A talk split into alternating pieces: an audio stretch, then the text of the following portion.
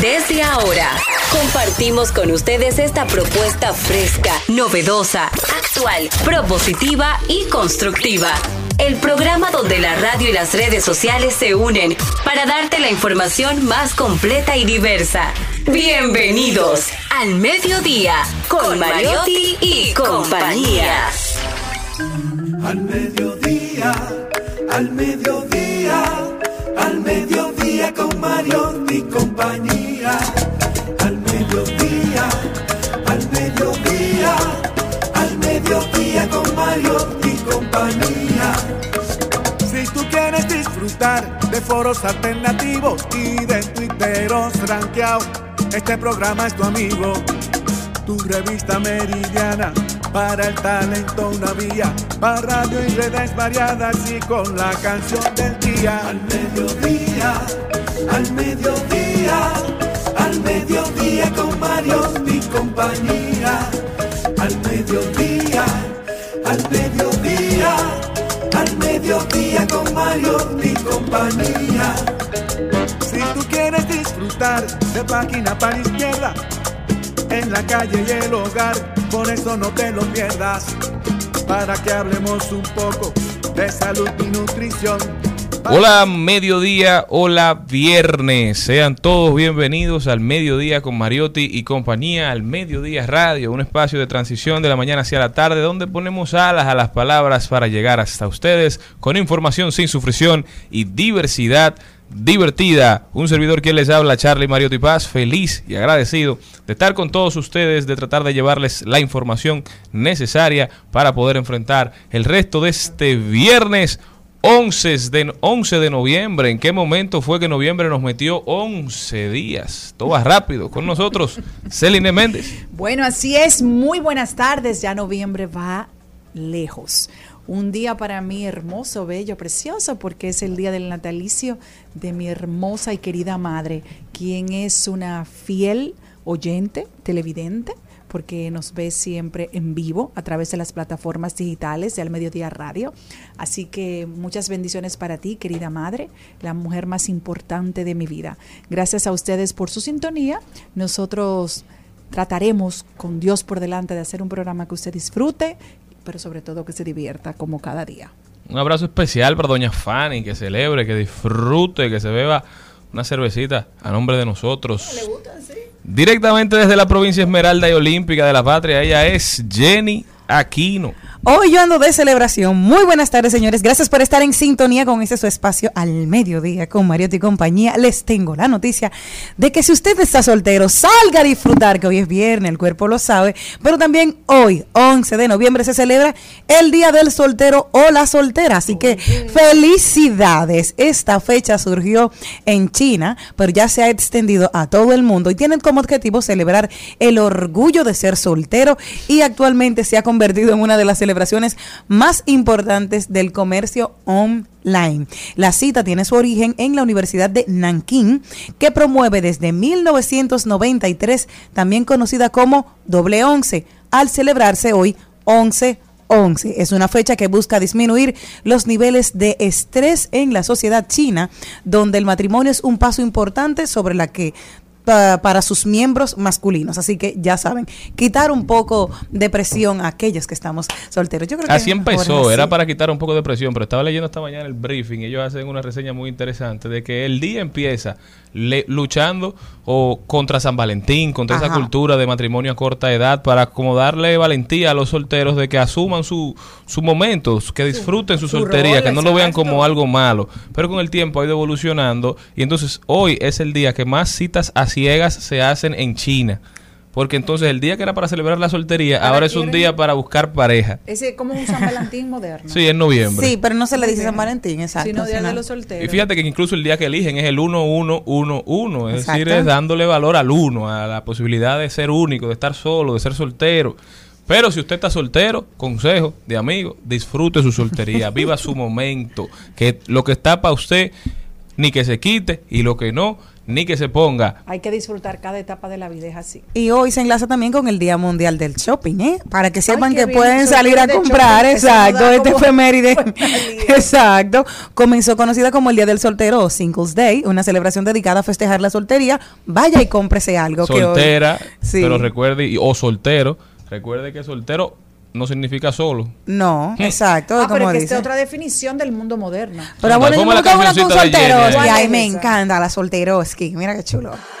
Ando solteroski y a nadie le digo pa' dónde voy por si la mosqui. Ya se acaban la peleadera y los cachoski. Soltero porque quiero y tú por feoski. No te quilloski, estoy solteroski. Canción sí, que le gusta a aquí, a Jenny aquí, ¿no es? Me encanta. esa canción. ¿Cómo que no? Yo me la sé entera. Solteros, Agrégala sí, a tu honestamente, No, yo.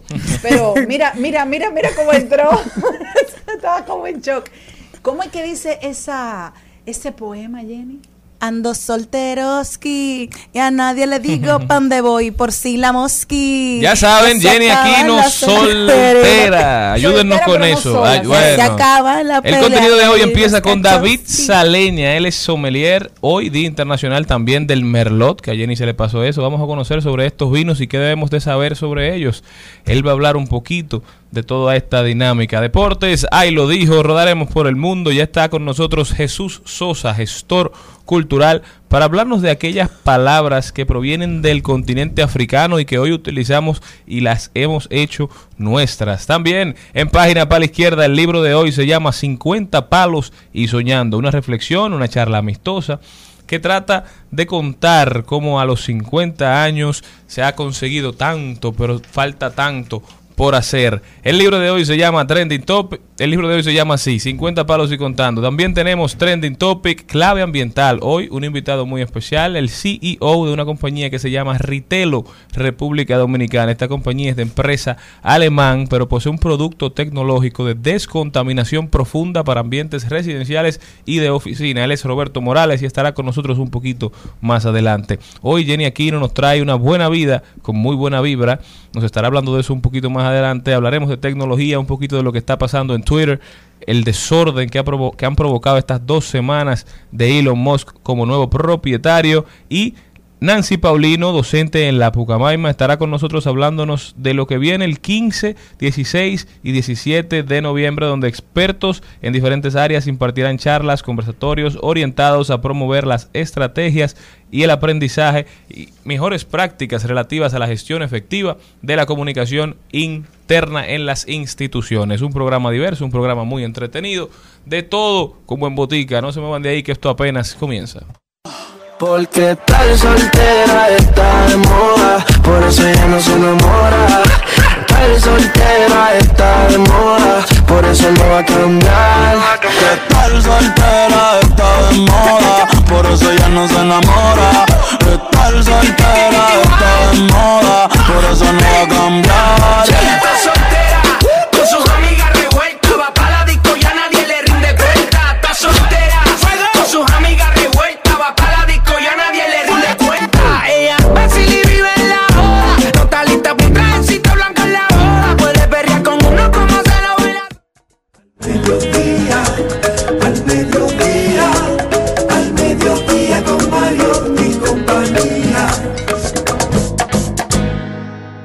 Señores, estamos de vuelta con un invitado muy especial. Él es David Saleña. Sí, se dice. Sí, ¿Se David pronuncia? Saleña. David Saleña. Él es sommelier y hoy está con nosotros a propósito del Día Internacional del Merlot. David, bienvenido. Muchas gracias por invitarme.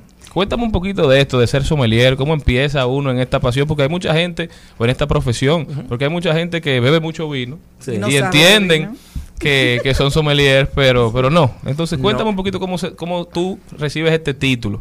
Mira, yo siempre me ha gustado el vino, eh, algo como de tradición de mi casa. Sin embargo, hubo un día como que yo amanecí con los cables cruzados. En vino. Sí, y decidí coger una clase que estaban impartiendo porque dije, bueno, déjame aprender un poco más, porque a veces como tú dices, uno bebe y no sabe lo que está bebiendo, sino como que esto me gusta, esto no. Entonces ahí, sin querer queriendo, me metí en ese lío y me preparé, duré como año y medio, dos, porque eso es como una carrera. Ah, porque te gustó, eh, cogiste el cursito, pero después dije, dijiste, Mm. no, esto me gustó. Claro, no, y dije, déjame certificarme, entonces me terminé, eh, terminé certificando en Italia. Ajá, sí, allí. allí mismo. Y no en el barrio que está de aquel lado de Santo Domingo Este. No, no, allá, ¿verdad? Allá, sí. Allá, allá. En Italia. Ay, qué lindo. Oye, cómo está lo pronuncia, me encanta. Y Eh, entonces vuelves al país. vuelvo al país, no lo ejerzo, pero sí sigo, a veces doy asesoría y eso, eh, doy catas, pero es interesantísimo. Yo le digo a la gente que quien se mete en ese mundo no sale. ¿Tú le puedes explicar a si hay alguno de nuestros oyentes Ajá. que no sabe lo que es una cata para que entienda? Claro, claro. es? Mira, la cata básicamente es cuando tú reúnes uno, dos o tres vinos y tú lo describes. O sea, básicamente tú descifras qué te quiere decir el vino, ya sea de manera visual, de manera olfativa o de manera gustativa. Háblame de la comida dominicana. Nosotros casi no podemos maridar porque tú sabes que solemos tener unas comidas muy, muy pesadas. No, no. Claro. Llámese ahí un moro de habichuelas negras con. Espera, porque yo te voy a ponerle reto. Ajá. Moro de habichuelitas negras con cerdo guisado. ¿Con qué tú me lo vas a maridar? Mi amor, pero tú misma te diste el- la respuesta, un merlo. Un tinto. Ah, Oye, aprovechando el día. Ajá. Óyeme, el- por regla, todas las comidas se pueden maridar. Ajá. Todas, o sea, inclusive una vez yo me acuerdo hice un, un segmento en un sitio y yo maridé muchísima comida dominicana. Por ejemplo, un pollo frito. ¿Con qué tú maridarías un pollo frito Con aparte de Coca-Cola, líder. Oye, Imagínate, El pollo frito. pollo frito. Pues si no sé. Me Con un lambrusco. Puede ser lambrusco, pero por ejemplo un, un espumoso, un cava, un Exacto, un prosecco, lambrusco. Un porque prosecco con un chi porque apoyo chino. sí, por ¿sabe bien. por qué? Porque eso es eh, todos los fritos siempre pide un poco de carbónico. Entonces eso marida, por eso que yo te dije, aparte de cerveza, Sí. tú lo puedes maridar con eso. Entonces, todas las comidas, oye, sancocho, patica, lo que tú quieras, dominicano, tú lo puedes maridar con vino. Oh, pero mira qué interesante, porque yo decía, bueno, es que solamente tú lo tienes como reservado para ciertas No, cositas. eso- Ah, mira, que unos espaguetitos con, con eh, marisco, claro, entonces tú buscas un, No, es un un lambrusco o un vino blanco para ir pegando, pero no me sé de marca, o sea, solamente no, que yo no, lo no, vea. eso, mira, eso es un mito. La gente tiene la mala concepción de que el vino es algo elitista. Exacto. No. ¿De dónde sale eso aquí en el país? ¿La gente entiende No eso? ¿Es por el precio o es No. por, por Mira, cómo se bebe? prim- Es una, no solo en el país, es una concepción general. Pero aquí la gente entiende, principalmente quizá es un mercadeo que han dado muchos de los importadores, que eso ya está desapareciendo, y es que el vino es elitista porque tú nada más lo puedes, por ejemplo, maridar si es con caviar, con un buen eh, foie gras, etcétera. Pero no. Eh, ahora se está, ese mito se está destruyendo porque lo que quieren obviamente las casas es vender y hay vino para todos los precios y todos los bolsillos. O sea, no Hay es... vinos buenos y baratos. Cla- sí, hay vino bueno, por ejemplo, yo te puedo conseguir un vino bueno de 600, 700 pesos, eh, como te puedo decir, mira, hay uno de 3.000, 4.000, o sea, a- de todos los eh, productos, Bolsillos. bolsillos. Y hay realmente una, una diferencia de calidad entre un vino de mil y un vino de dos mil, tres mil, cuatro mil pesos. Es un tema de gusto. Eh, sí, no. Eh, eso depende inclusive del estilo de vino que a ti te guste. Si a ti, por ejemplo, te gusta un vino, vamos a decir, un red blend de mil y pico de pesos, hay uno que, por ejemplo, a mí me gusta de dos mil, pero así quizá a ti no te guste porque es un poco seco, a ti te gusta un poco más dulce. Sí. Eh, eso básicamente va a depender mucho de tu gusto y obviamente tú en cada precio tú encuentras buenas selecciones. Podemos hacer una clasificación para las personas que quisieran comenzar a introducirse en el mundo del vino, pero no saben. Es decir, eh, vamos por los tintos. ¿Cuál es clasificación? Aunque vamos a hablar del Merlot, eh, hay gente que puede pensar que el Merlot es una marca. No, mira, el Merlot, eh, como dice, es un tipo de uva. Eh, inclusive la segunda uva más plantada en el mundo.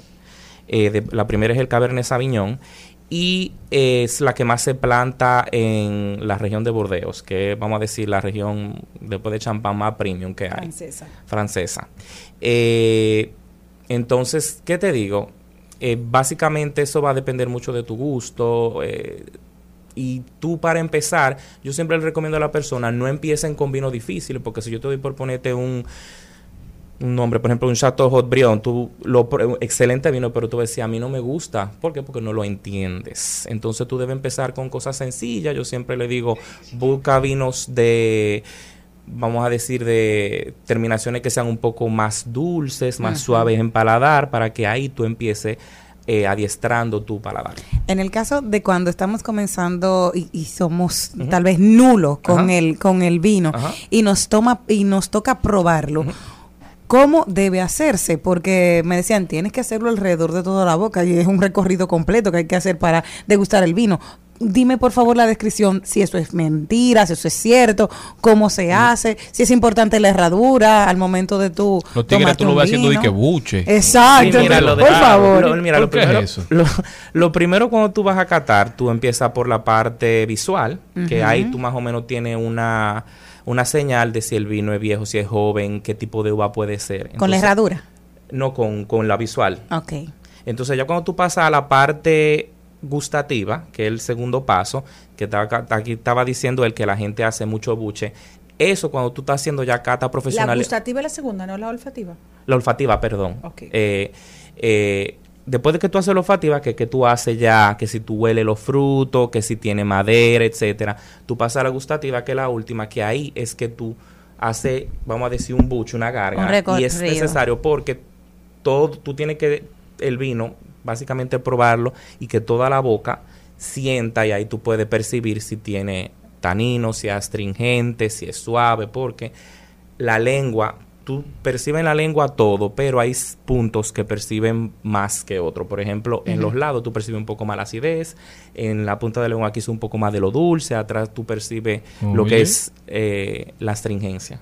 Exacto, pues me decían, tienes que probarlo, y que pase el vino por debajo de la lengua. Y yo decía, pero ¿por No, qué? no, no, por Eh, la herradura. Tú, tú haces así, Y es cierto entonces que tú puedes ver la calidad de un vino por la herradura. La herradura es la huella que deja el vino en la copa cuando tú la inclinas. Hmm, y Las la- mujeres saben de vino. Mi amor. eso, eso, le, lla- eso le llaman también lágrimas. Ah, lágrimas. Entonces dice, eh, como, sí, como pero eso, no, eso tú no ves Ahí decían que era el cuerpo o no. No, ahí tú puedes ver si el vino, eh, vamos a decir, tiene glicerina o no. O sea, que puede ser de tendencia dulce o si es alcohólico. Pero o sea, ahí tú no ves calidad. Exacto. tú no ves hay una gente que Pues yo creo mí que pone la copa casi de lado y dice, mírale las lágrimas. ese Exacto. Sí, no, Y a mí digo, se- cállate la boca. La herradura es que mira cómo baja tan lentamente. No, Quiere por decir e- el cuerpo tan Por grande eso que tú no ves calidad.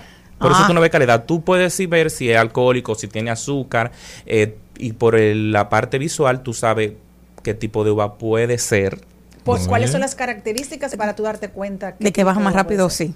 ¿Qué tipo? Es decir, ¿cuáles características cuando tú lo ves en la copa? ¿Cómo la gente se puede dar cuenta? Bueno, por ejemplo, tú haces, tú coges la copa, tú la, no, no, no sale mi tú primero eh, la aireas, o sea, le das vuelta, entonces automáticamente empiezan esas lágrimas a bajar, y entonces si bajan muy rápido, significa que el vino puede ser alcohólico, o sea, que tiene 14, 15 grados de alcohol. Ahora bien, si bajan al paso, eso significa que puede ser de tendencia dulce, eh, dígase que puede ser un blend, que puede ser un asti, etcétera, y ahí entonces tú lo compruebas ya con la parte gustativa. Puede que te ayude, puede que no. Vamos a decirle eh, también a, a nuestro público que el vino tinto se bebe a qué tem- tempe- temperatura. Sí, la temperatura del vino tinto varía, pero generalmente yo recomiendo que se bebe entre 13 grados y 18 grados. Eh, porque si tú te lo bebes muy caliente, va a desarrollar propiedades no buenas. O sea. Muy sale a vinagre. Sí, Mira, uno, uno tiene que beber lo que le guste donde quiera que le guste, pero Sí. se recomienda beber vino tinto en la playa. Mira, Ay, Sí, así como un corito, como con un me, llano me tiro, me porque tiro- siempre me que tiro yo esa ve- curva ahí. siempre- no, porque siempre que veo gente bebiendo vino tinto en, en la playa, escucho un comentario de alguien. Siempre hay Ay, alguien que ay, dice, ay, eso no se ve. Pero ¿y por No, qué mira, no? yo te voy a decir, el problema de la playa, tú puedes beber vino tinto en la playa si es un vino tinto que es fresco. Ahora, y también generalmente en la playa tú comes comidas eh, frescas y ligeras, como es un ceviche, un pescado, que, generalmente se con un... con vino blanco. No, tú puedes maridarlo con un tinto, pero puede ser un tinto joven. No, por ejemplo, un cabernet, tú no te vas a comer un pescado, un chillo con un cabernet sauvignon porque no va a ser maridaje bueno. Pero eh, yo siempre recomiendo, si usted va a playa, trate de buscar vino rosado, vino blanco, un espumoso. exacto. Y si es un tinto, tiene que ser algo muy ligero, como por ejemplo un buen pinot noir, un beaujolais, cosas así. Y una pregunta, el vino, que es una bebida que amerita de tanto conocimiento para disfrutarlo de la manera correcta, porque desde que la concepción se va construyendo para ser consumido con tal alimento, en tal atmósfera, en tal ambiente, a tal temperatura. Es una bebida de borrachones. Sí, el, el vino... No, ella emborracha, él emborracha, pero eh, se recomienda No para una persona que bebe no para degustar, para disfrutar, no sino para embriagarse. Quien Sí. no tiene mucho dinero no llega. No, no, tú puedes, el, el vino fácilmente tú no tienes que tener conocimiento para bebértelo y emborracharte, porque hay muchísimo vino en el mercado, no voy a decir nombre, eh, que tú no son la gran cosa y la gente lo compra y se emborracha feliz. Un, un vino es peligroso, pero tú le recomiendas a una persona que le guste tomar, que disfrute el trago, que co- porque también hay gente que cambia, que brinca de barco. Hay Ajá. gente, el bebedor de No, vino eso- le gusta eso- mantener el mismo vino durante la noche, por lo menos, a menos que, que- tenga una cata. Tú, tú generalmente mantienes por lo menos el estilo. O sea, si tú estás, vamos a decir, en Merlot, en Cabernet, tú te mantienes en esa línea. Eh, Si en su pero... bolsillo lo aguanta y empezó con Claro. su vino bueno, usted sigue. Si ve que van cambiando de barco, porque puede ser que Bueno, se- generalmente yo te voy a decir, si ese es el problema, bébete el vino bueno primero. Claro. Ya, y cuando Ah, ya... no, pues después Como en la boda de hasta Caná. ponche, Claro, es lo que Por te digo. eso, ya- no, y hasta, boda la, de Caná. no, y hasta la papila gustativa se adormecen y tú no Ya, sientes si es bueno o si es malo. Te puedes beber después. Míralo ahí. ¿Y qué fue lo bueno. que te motivó a ti? Yo nunca he oído que un bebedor de ron se motive a ir a Puerto Plata a ver cómo se hace el brugal. Exacto. Tampoco he escuchado de otras bebidas, que el, que el enfermo con el vodka, de que me voy para Rusia, me Y voy, me voy para Italia. a buscar, a averiguar. Tú bebiendo vino te gustaba y dijiste un día, déjame ir a seguir aprendiendo sobre Sí, esto. no. ¿Por ¿Qué es lo que tiene el vino que a la gente le nace esa gana de saber tanto? Lo que pasa es que, mire, el vino básicamente es, eh, como decía un profesor mío, eso es historia embotellada. O sea, tú bebes vino y eso no es solo el líquido, ahí tú aprendes de la historia, de la geografía, de la topografía, porque tienes que saber todo eso. Pa, inclusive hasta si llovió mucho en un año o no, tú sabes si una cosecha fue buena. Entonces, es muy complejo y al final, como yo te dije, tú aprendes mucho. Pero muy interesante. Pero yo entonces- quiero saber por qué tú dijiste que no te dedicabas a esto ahora. Haces así como, entonces, ¿a qué tú te dedicas? Porque de- después de tanta pasión, tanto amor, ir a Italia, hacer de todo por allá para aprender este arte tan maravilloso. Bueno, para ¿Qué yo beber aquí? vino yo tengo que tener un trabajo formal. Yo soy abogado y eso es lo que paga el vino. Ah, pero bien. hobby. Ya, sí, no. claro. Pero como O te sea, digo, tú lo salvas a la gente de caer preso y también les recomiendo un buen Le vino. recomiendo un Sí, vino. mira, Para después no, celebrar. no te fuiste preso. Te voy a recomendar este Cabernet O Sauvignon. le Exacto. manda su buen vino. para Exacto. Pero sí, yo como te dije, lo hago de hobby ahora. eh, hago asesoría, hago catas. Y pero es súper interesante y yo siempre he dicho que el mejor trabajo del mundo sería yo dedicarme a beber. O sea, porque eso es lo que Por te pagan para beber. para beber y comer. Retweet, si encuentra uno me avisa. Para, Para- beber para. Una pregunta, para- David.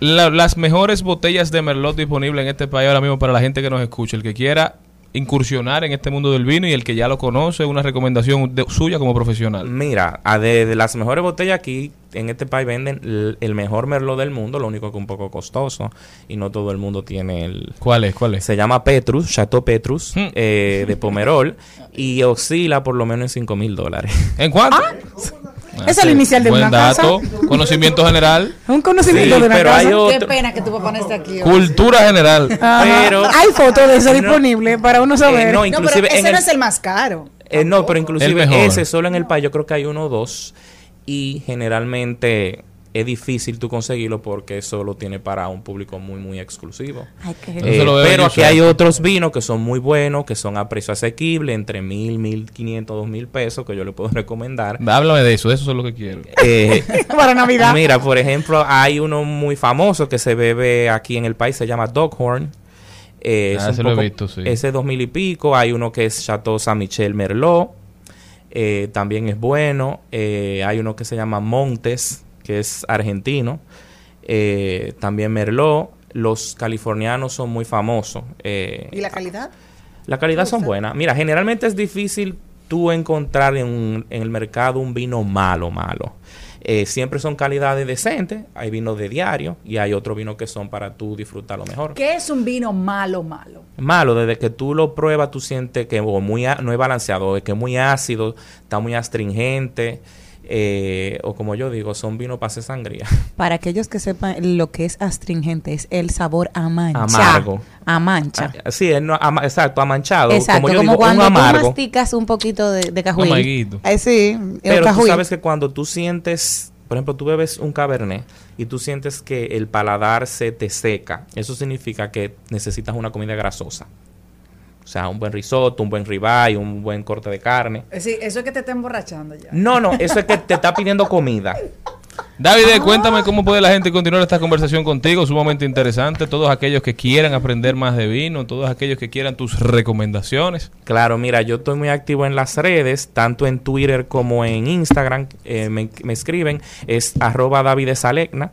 Eh, me pueden contactar ahí en cualquiera de las dos redes y yo respondo sin problema. Muchísimas gracias, hermano mío. No se mueva de ahí que nosotros continuamos. Al mediodía, con Mariotti, con Mariotti y compañía. Seguimos, segui- seguimos con Al Mediodía, con Mariotti y compañía. En Al Mediodía.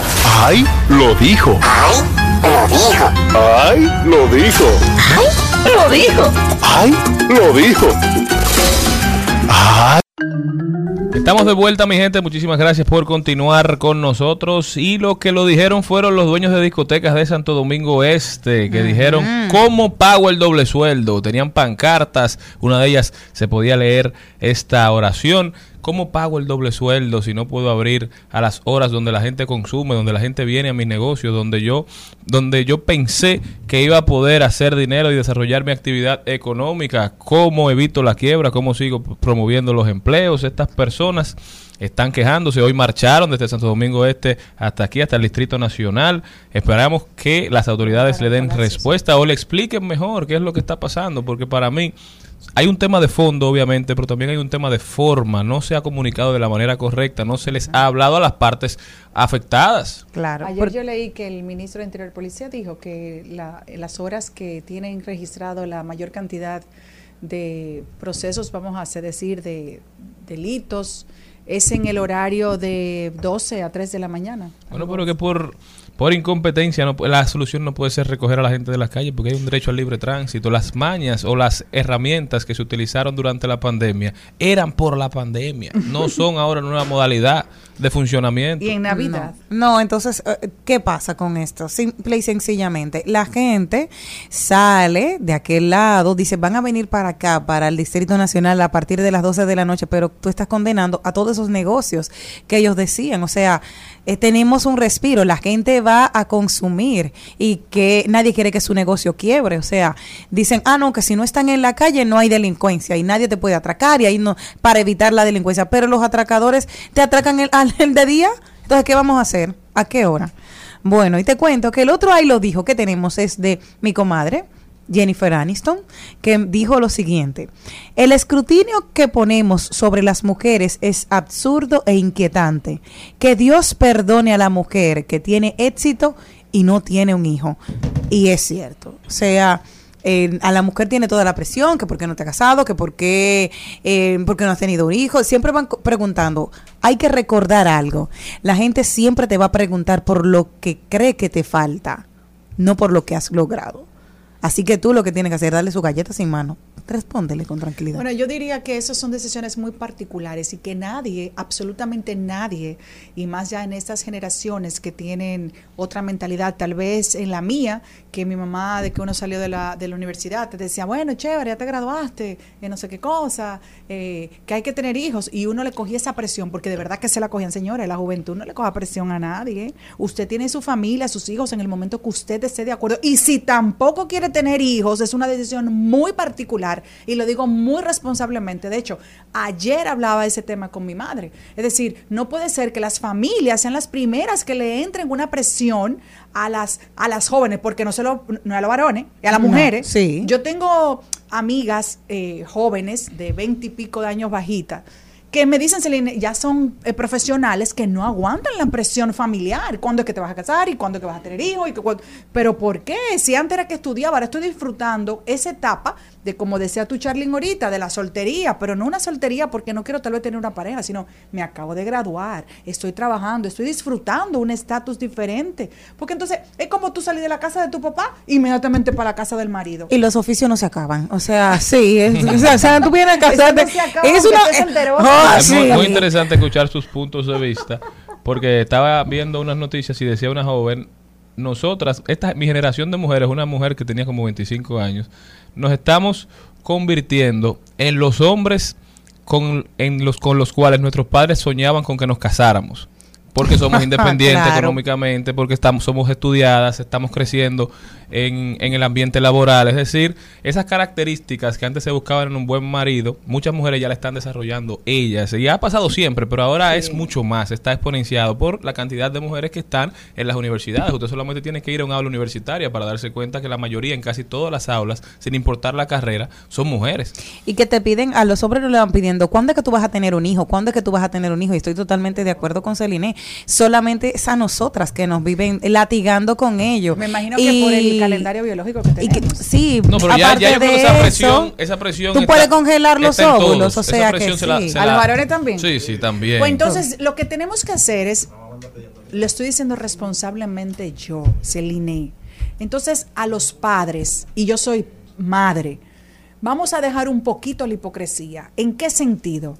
Cuando los muchachos se gradúan de la universidad y tienen la independencia económica que está diciendo Charlene, que tienen la capacidad de costearse ya para vivir en un apartamento de, vamos a decir, en un estudio, algo que se pueda costear, y le dicen a los padres que se van de la casa materna sin casarse, también eso es un caos. Oh, oh. Entonces, en ese sentido es que me estoy refiriendo. Deje entonces que los muchachos evolucionen, porque para unas cosas sí, pero para la otra no. Entonces, no, no, de verdad que no le pueden meter tanta presión. Ahora, ayer, como tú dijiste lo de Jennifer Aniston, ella dijo una cita que me encantó. Yo no encontré a nadie que me aconsejara congelar mis óvulos. Eso sí yo se lo aconsejo a todas las mujeres, porque hay una parte biológica que lamentablemente tal vez cuando decidimos tener hijos, el cuerpo, uno no se ha dado cuenta eh, si tiene eh, algún... A reserva. Claro, o algún problema que, que, No, que y tu uno es condición cambiante. física te pueda permitir y tener hijos. Y tal vez hoy yo no quiero tener hijos, ni mañana, ni pasado, pero tal vez cuando yo tenga 50 años ya quiero tener un hijo. Y me doy cuenta de que ya no puedo por mis propios óvulos. Aunque Claro. ya hay muchas opciones, pero si usted lo congela, tiene económicamente la capacidad de hacerlo, que cada día eso se pone más asequible económicamente de que usted pueda lograrlo y hay mucha información. Y en nuestro país tenemos muchos bancos y clínicas que le permiten hacer eso a usted. Es una buena decisión que yo le aconsejo. Ahora, mujer joven, prepárese y no le coja presión ni a su mamá, ni a su papá, ni a su tía, ni a la vecina, ni a nadie. Usted se casa cuando usted quiera. El y que mi amiguita que me está oyendo, esto es para ti, mi amor, ya. Ojalá tu mamá lo oiga también. El que también lo dijo fue el alto comisionado de Naciones Unidas para los Derechos Humanos, Volker Turk, que por segunda vez le pidió al país, a la República Dominicana, que pare las deportaciones porque el vecino país se cae a pedazos por la crisis humanitaria y de derechos que está viviendo. A lo que el presidente Luis Abinader le respondió como en su momento lo hiciera ante presiones del mismo organismo. El presidente. Danilo Medina, que lo hizo en el 2014, respuestas bastante parecidas y creo que las dos bastante correctas, dijo que las declaraciones de los personajes, de, en este caso del alto comisionado de las Naciones Unidas, son inaceptables e irresponsables. Y reiteró, como ya ha dicho en varias ocasiones y en distintos escenarios, que República Dominicana ha sido el país más solidario con Haití. Creo que es cierto, nos adherimos a esas declaraciones más allá de la comunidad internacional de exigir lo que ellos mismos no dan. Un problema que en parte ellos son los que tienen la culpa, porque cuando la MINUSTAH se fue de aquí y diluyeron el ejército haitiano, ahí quedó eso como tierra de nadie al sol de hoy estamos pagando el precio todos y ellos solamente emitiendo comunicados. El gobierno también debe asumir una parte de la responsabilidad de estas declaraciones de este señor que lo dijo una vez y no lo respondieron. Entonces lo dice dos. ¿Y por qué él cree que tiene la autoridad? Bueno, uno de los problemas que tenemos con el censo, señores, es que las Naciones Unidas fue de, fue de los organismos internacionales que participaron y que nos ayudaron a llevarlo a cabo. Se dice que aportaron incluso más de 1.800 millones de pesos para llevar a cabo el censo y por eso el cuestionario que se realizó, ellos tuvieron inciden- gran incidencia en ese cuestionario. Se dice incluso que por digamos, directrices de las Naciones Unidas fue que se excluyó la pregunta de cuál es la nacionalidad de la persona que está siendo entrevistada. Entonces hay muchas especulaciones sobre este tema, pero yo creo que el gobierno dominicano debe marcar una línea clara entre una colaboración, una ayuda para un tema que sí que es necesario y entre inmiscuirse en los temas internos de la República Dominicana. Nosotros continuamos. Al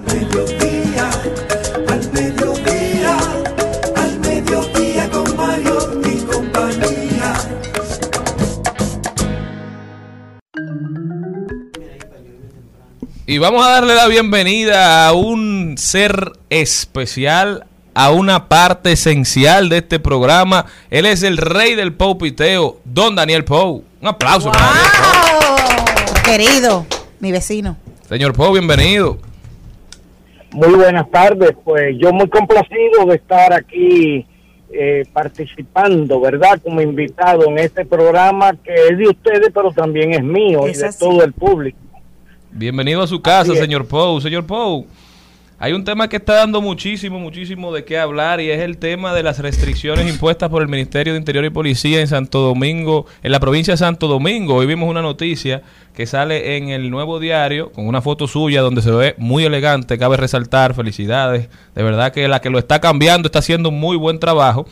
Pero dice, señor Pou, que Interior y Policía dice que de 1 a 3 a.m. es el horario que alimenta cifras de delincuencia en Santo Domingo, en la provincia de Santo Domingo.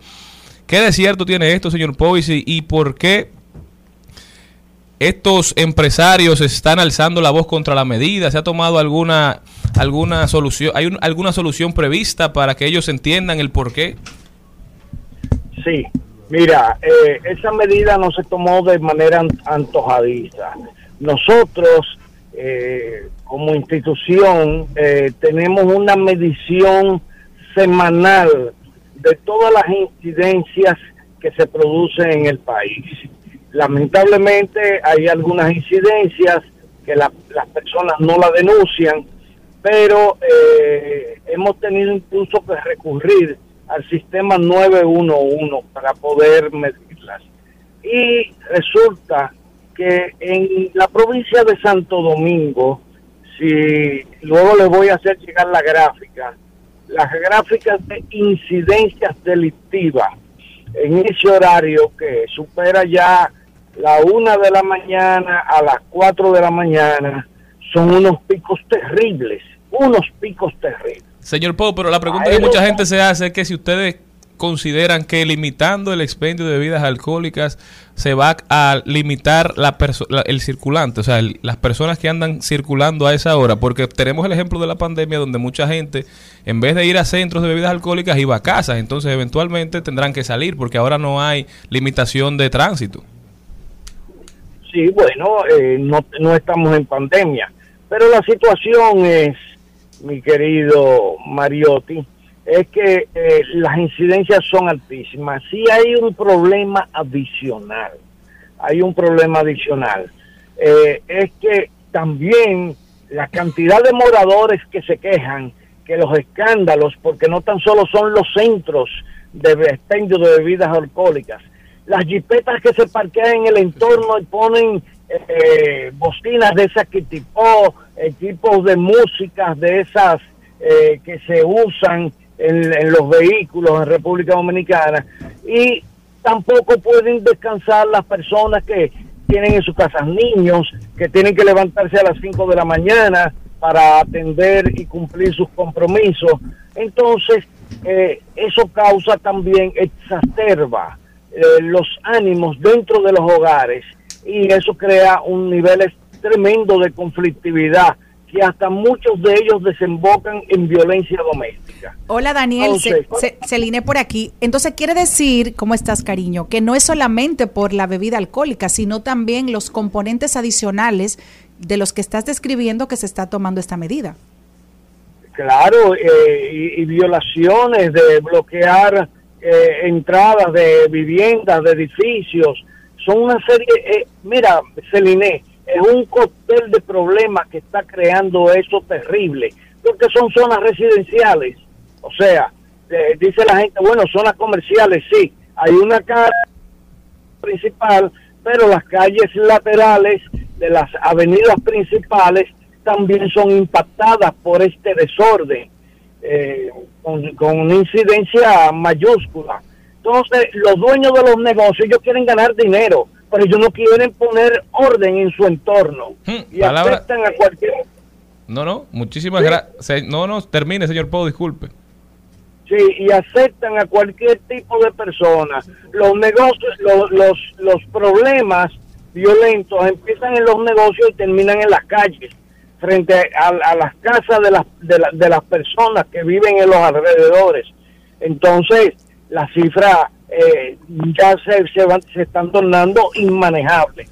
Hicimos un estudio y hay más, más territorios que van a ser intervenidos con medidas restrictivas, ¿eh?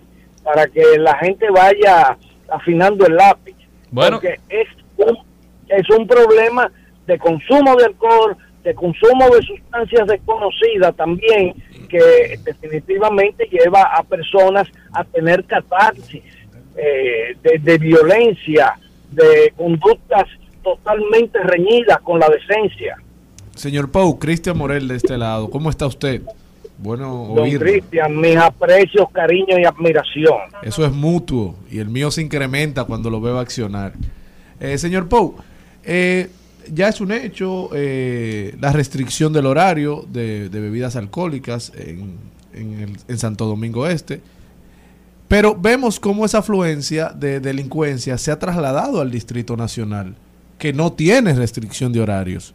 Entonces, quizás le estamos dando tiempo de ocio a gente que ya tenía como actividad natural sentarse a disfrutar en una esquina, en un drink, en los llamados colmadones, pero ahora vemos que se incrementa la ola de delincuencia en el distrito. ¿Tiene esto alguna repercusión? ¿Es parte de lo que ustedes están viendo de cómo se trasladan eh, los ciclos de delincuencia? ¿O ¿Es parte de una estrategia? Mira, eh, Cristian, nosotros venimos dándole seguimiento con mucha preocupación al Distrito Nacional desde hace varias semanas. El Distrito Nacional indiscutiblemente está presentando indicadores de violencia eh, sumamente preocupantes. Pero en este caso no es el efecto de la burbuja de mercurio, que tú la aplastas y te hace muchas burbujitas alrededor. El Distrito Nacional también es una zona de mucha afluencia, sobre todo eh, las inmediaciones de avenida como Núñez de Cáceres, Gustavo Mejía Ricard y hasta la zona colonial inclusive. Estamos estudiando las medidas a implementar porque también hay que considerar que el Distrito Nacional es un receptor de turismo, ¿verdad? Entonces, turismo eh, tiene tratamientos especiales en estos casos de crisis, Pou. que son mucho más meticulosos. Pou, tenemos algo, Daniel, quiero saber algo importantísimo y cortito. Viene ahora diciembre, siempre se levantan las restricciones totales en diciembre y ya nadie tiene hasta las 3 de la mañana, no, ya todo el mundo puede amanecer en la calle bailando y gozando en todo diciembre. No lo sabe, ¿Qué va a todavía. pasar? ¿Qué va a pasar entonces a partir de ahora? Porque estamos prácticamente casi a mediados de noviembre, o sea, dime, dos semanas para comenzar diciembre o tres semanas para que se levanten todas las restricciones. ¿Qué va a pasar a partir de ahí? Bueno, mira, eh, definitivamente nosotros estamos buscando un acuerdo con los dueños de negocios. Indiscutiblemente, somos dominicanos, somos ciudadanos y el hecho de que usted gane dinero no le confiere la prerrogativa de que los demás tienen que sacrificarse por usted. Aquí vamos a tener que sentarnos todos y asumir compromisos. La sociedad, los dueños de negocio y eh, las autoridades. Porque de lo contrario vamos a tener que, eh, que, que continuar con medidas restrictivas. Eh, eh, es un problema que no termina eh, en un hecho coyuntural. Esto va a venir eh, y se va y se le va a dar un tratamiento adecuado. Daniel Pou estuvo con nosotros, el rey del Poupiteo. Daniel Pou, muchísimas gracias por atender a nuestro humilde llamado. Usted sabe que esta es su casa. Esperemos que sigan, que sigan haciendo y tomando acciones, porque de verdad que el, problema de la delincuencia necesita una solución sin limitar los derechos de la gente. Comunidad, lengua, creencias, costumbres y tradiciones.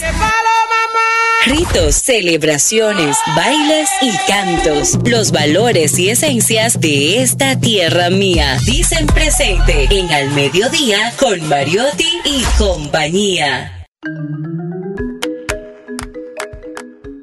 Jesús Sosa está con nosotros. Luego del rey del Poupiteo llega el rey de la cultura. Jesús, bienvenido.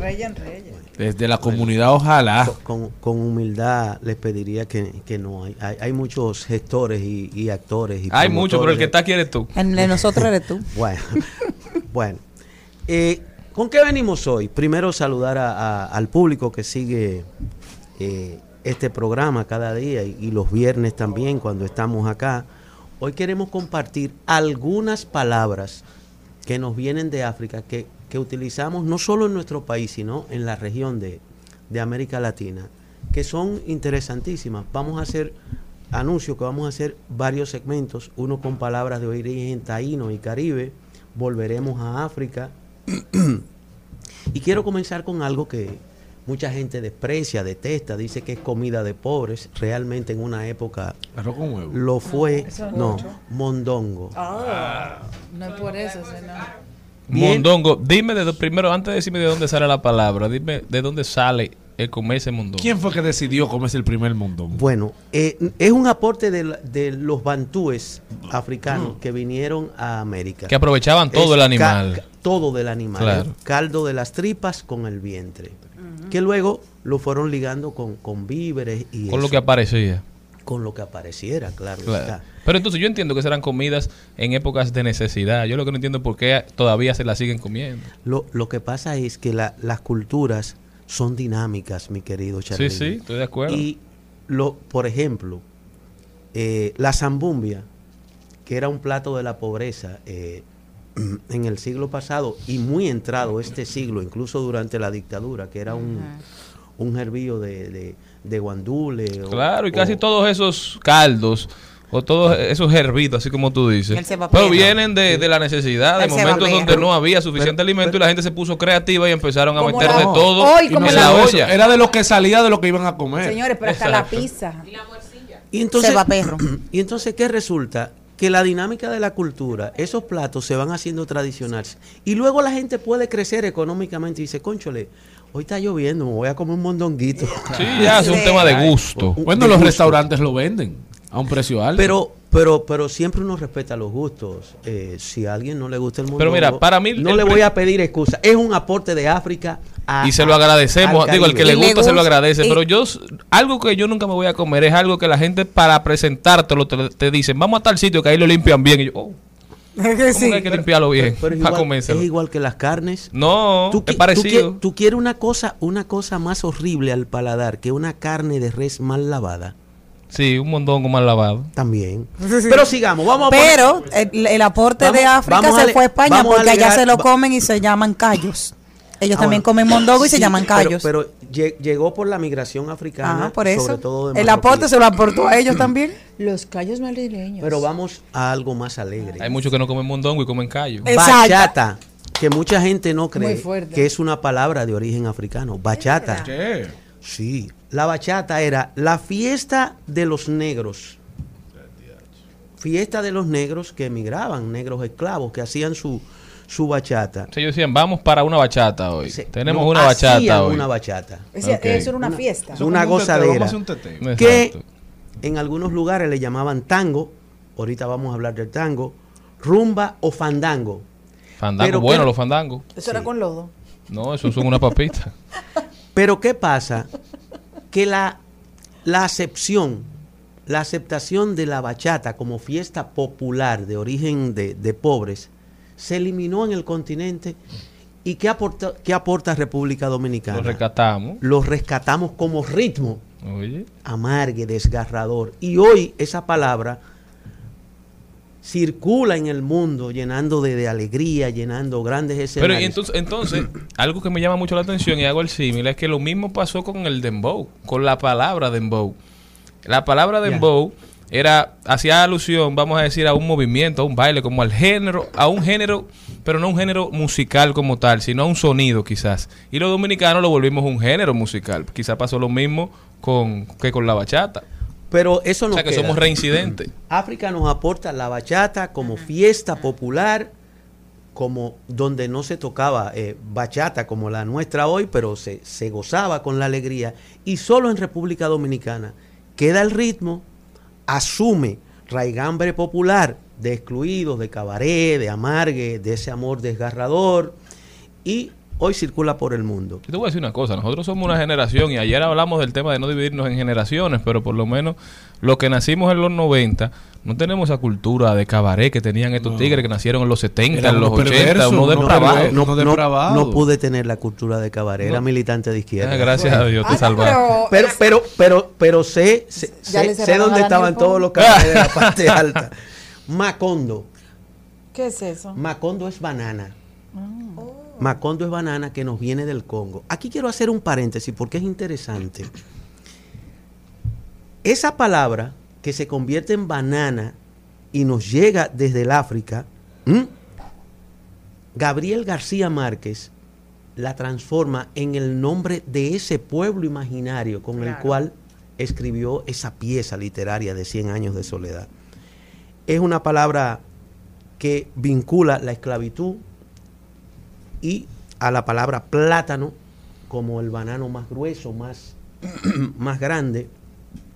Pero rescatar eso, la banana, la banana o macondo, cachimba o cachimbo. Ay, cachimbo. Ay, qué lindo. Cachimbo no hay algo que ver la boca. Hay dos cigarros. cosas. Sí. Hay dos cosas, cachimbo. Eh, la famosa pipa para fumar, no cigarro, tabaco picado, que luego... Es decir, sin al- procesarse. Sí, no, eh, sí, procesado pero añejado en andullo. Que luego se le llama, se le llamó cachimbo de manera popular a cualquier tabaco, como bien dice eh, Cristian, y nos viene de las culturas bantú que poblaron América. ¿Y qué suena los cachimbos? En, en bantú era casimba. Casimba. Es lo mismo un túbano con cachimbo. No, No. no, el cachimbo, de- el cachimbo de pobre. Ah, ¿Y el cubano? ya un tabaco más Refinado. más grueso, más, mejor elaborado. buen dato. candomblé o candomblé. Nos llega de Brasil, se quedó en Brasil, pero eran en Uruguay, Argentina, Brasil y muchos pueblos de Sudamérica, eran las fiestas populares de los negros. Que resulta que Brasil fue, como nos pasó a nosotros con la bachata, Brasil convirtió la fiesta en una manifestación religiosa y es la que más la, la, la, la cultivó y todavía la cultiva. Pero resulta que en el candomblé o candomblé que nos llegó de África está el origen del tango, El Del tango argentino. del tango argentino. Epa. Porque el tango era una fiesta de negros que llegaron y poblaron esas zonas de Sudamérica y en Argentina, sobre todo los que llegaron por Mar de Plata. Era fiesta de negros en principio. Los negros lo hicieron todo y los blancos lo refinaron. Los negros tienen sazón, ¿eh? Porque Creatividad. los blancos no bailan. Entonces, esa relación del tango, que luego se convirtió en lo que quizás pasó con nosotros, con la bachata, en ese ritmo desgarrador de, de, de- de- de bares, de vida nocturna, de, De dolor, cabaret, dilo. de- de- bueno, de nuevo. una palabra bonita, chimpancé. De nosotros, claro. Sí, ese, ese tipo de mono que se llama chimpancé es un aporte de la cultura africana que nos llega a nosotros. Y conga, A conga, sí, claro. pero la conga, a- África nos aporta dos acepciones a la misma palabra. Una, el instrumento Ajá. para tocar y otra, la conga como un ritmo, sobre todo eh, afrocaribeño.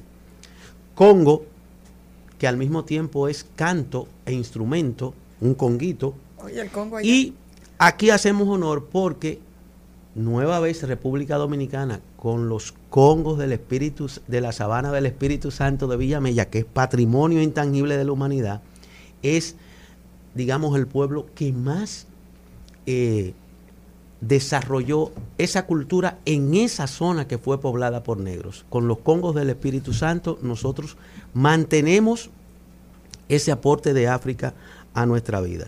Tambor o tambora eh, de África, marimba. Una palabra La marimba, hay un artista ahora que se llama La Marimba, que hace música de muy buena calidad, dominicana. es la marimba es de origen africano, es un instrumento digamos que es la versión pobre y popular del xilófono. Ok. Sí, Ok. sí, sí. Pero en el Caribe y en República Dominicana todavía se conserva acompañar algunos ritmos tradicionales con la marimba. Jesús, vamos a la pausa y volvemos a seguir aprendiendo, porque de verdad que Jesús Sosa es un manantial de, de agua limpia, eh, de agua pura, siempre nutriéndonos con su información. No se muevan de ahí que nosotros ya volvemos. Seguimos, segui- seguimos con Al Mediodía, con Mariotti y compañía.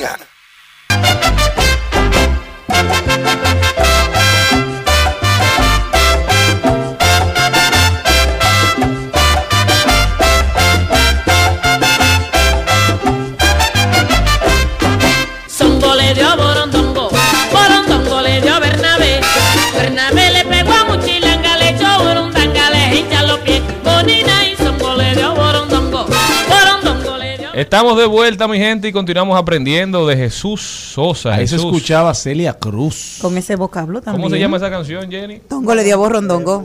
Burundanga. Burundanga. Saludos a mi mamá que me la cantaba cuando bellísima, pequeña. un Eso era lo que te cantaba tu mamá de pequeña. Sí. Toro le dio a Borondongo, Borondongo le dio a qué sé yo quién. A Bernabé. A un Bernabé. juego, un juego de palabras bellísimo en la voz de Celia que combina con la palabra macaco. Macaco. Macaco nos los aportan los africanos, que era una manera de llamar a un tipo de mono. Travieso. Ah, pero eso le decimos a los niños Exacto, que mucho macaco. En buen dominicano se traslada el término y a un muchacho travieso se le dice Macaco. macaco. Macaco. también. Y se le da como un cocotazo cuando se le dice macaco. No, no, no quiero llegar ahí. Cero violencia, eso cocotazo Milonga. Hay una milonga, sí. Esos Mil son- pesos. oh, sí. son mil pesos. No. eso, eso es en el lenguaje ahora de, ya De de, los de la última década. Eh, ¿Pero qué era una milonga? La milonga Milonga. es una palabra africana que identificaba una, un tipo de composición musical que era iba mucho con amor, engaño, juego, cuento, te voy contando las cosas y se quedó en Argentina como, como un ritmo tradicional. Mucama, que mucha gente cree que dice que no, mucama, eso viene de, de los países nórdicos. No, mucama es una palabra eh, de origen africano que, en- que en principio se hablaba de la concubina que era esclava. Luego, en América se emplea para las personas que hacen algún tipo de labores domésticas o ayudan en alguna casa.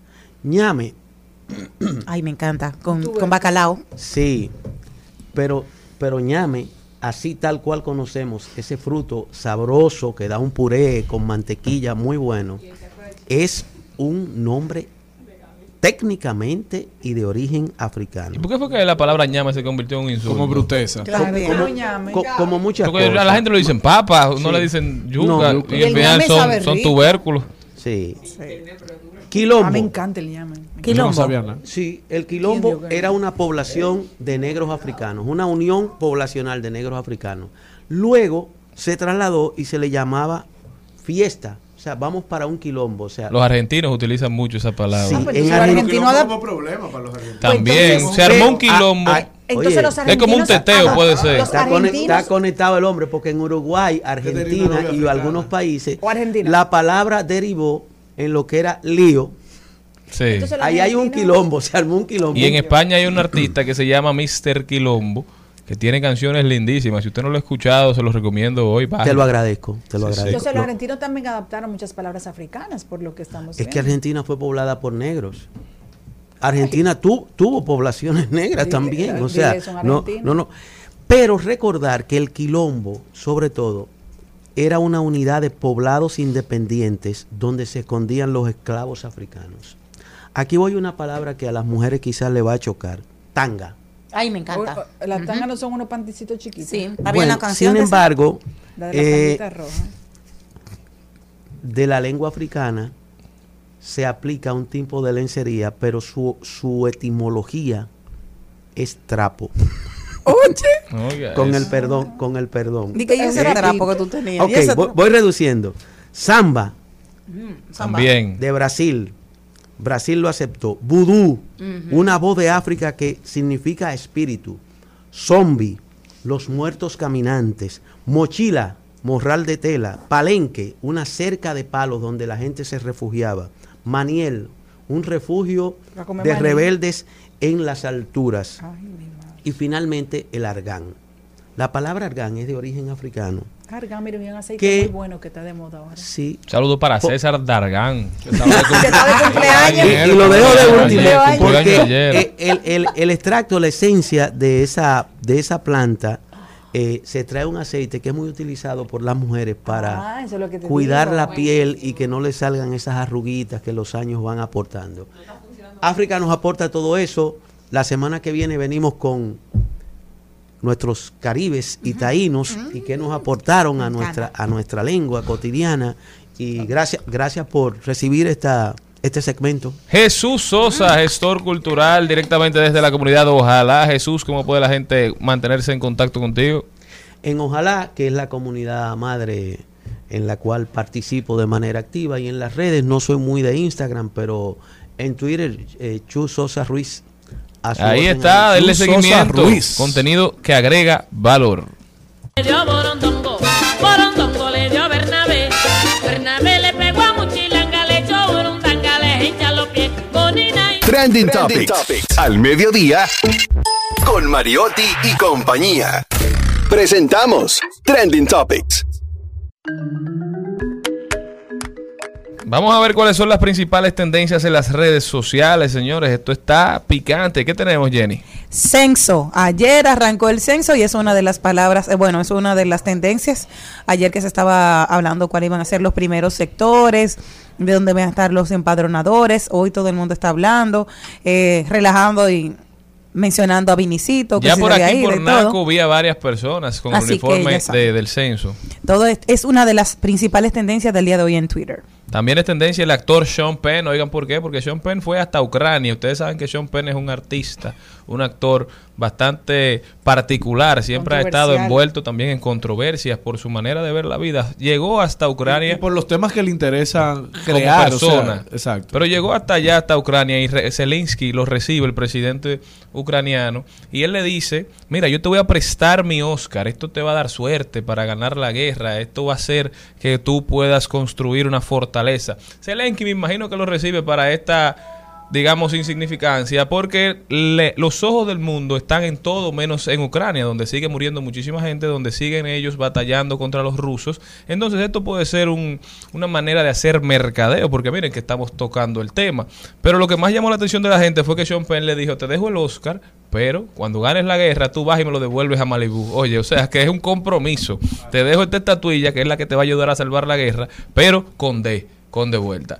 Y esta noticia ha opacado la otra de que Rusia sigue perdiendo territorios que había ocupado en Ucrania, que es la verdadera noticia que debería ser tendencia. Los ucranianos siguen dando el frente gracias al apoyo de toda la Unión Europea, de países como Estados Unidos.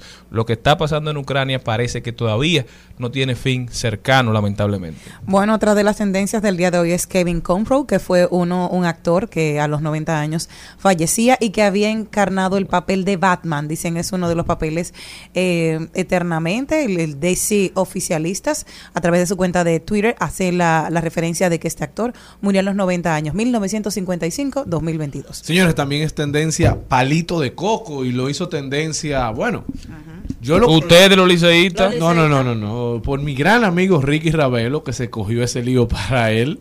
¿Qué Y dijo hoy es- Ricky Raff? Y hoy es tendencia en todos los grupos de WhatsApp, gente a favor, gente en contra, satanizándolo y amándolo a algunos. ¿El más Porque- odiado? Bueno, hoy lo es. ¿Qué dijo Ricky? Bueno, lo que pasa es que a un pelotero de las Águilas se le puso la canción Palito de Coco al momento de que sí, iba a los- pero los mismos fanáticos. Y Ricky subió desde la cabina, parece donde se pone la música en el estadio, una foto con un palito de coco. Y ahora se dice, se despi- despidieron al DJ del play. Y ahora el DJ parece que dijo que quien le ordena poner la canción es Ricky Ravelo.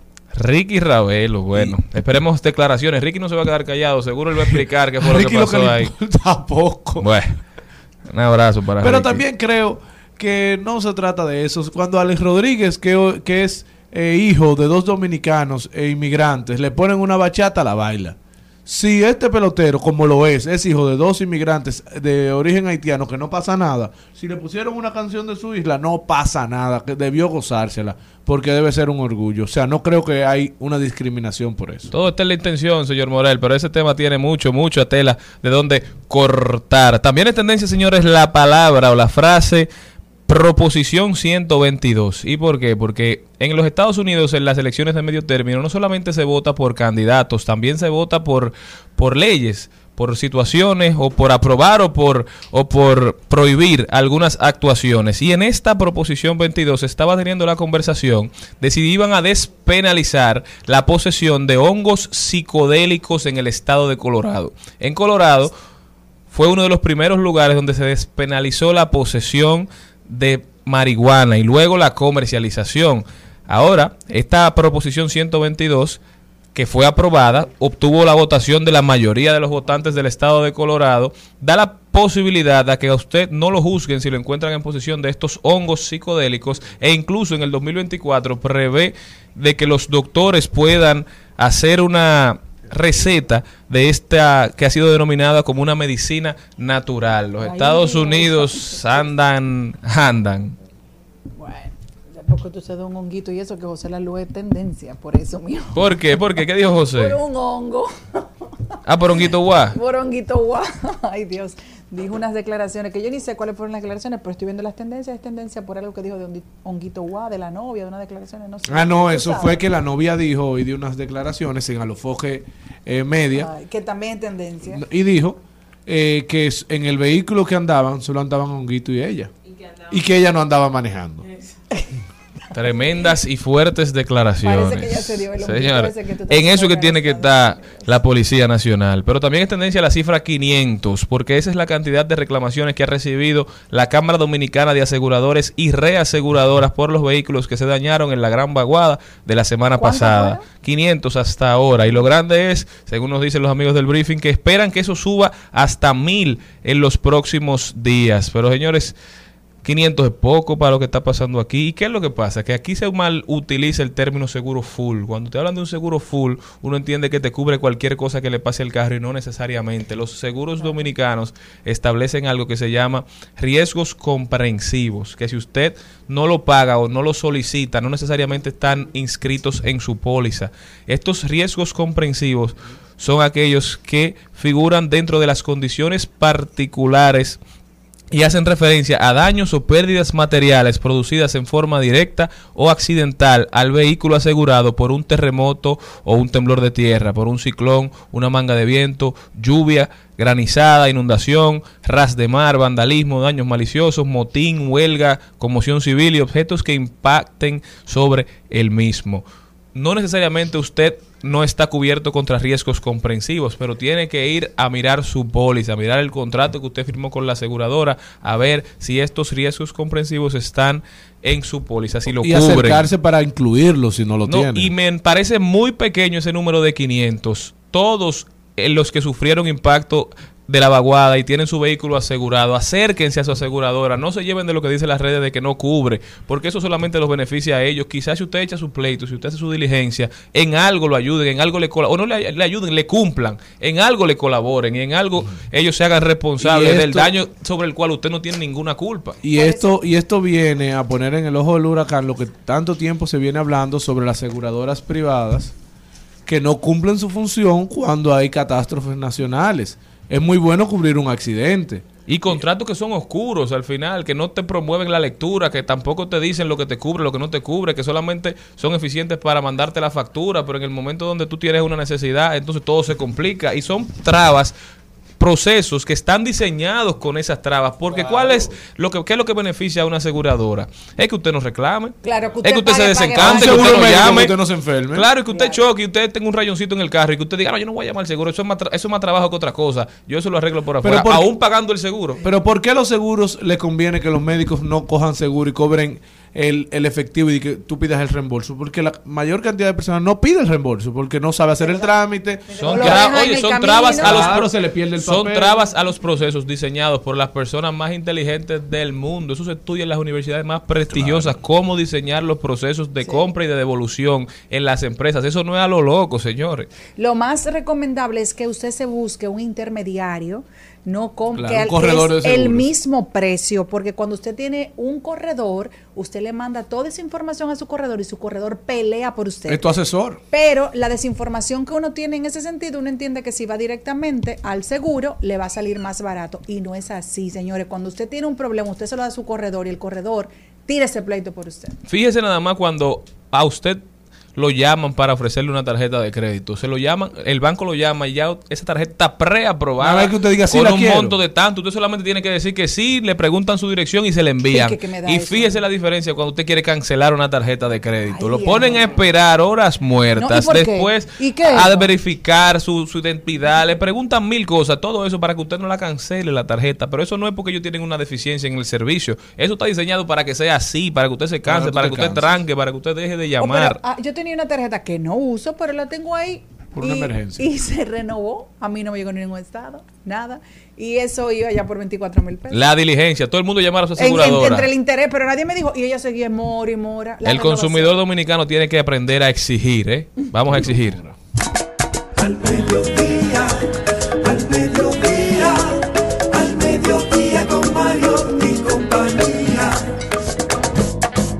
En Al Mediodía, con Mariotti y compañía, seguimos con Páginas para la Izquierda. A continuación, Páginas para la Izquierda. Igual a la flaca, coral negro de La Habana, tremendísima mulata, 100 libras de piel y hueso, 40 kilos de salsa y en la cara dos soles que sin palabras hablan, que sin palabras hablan.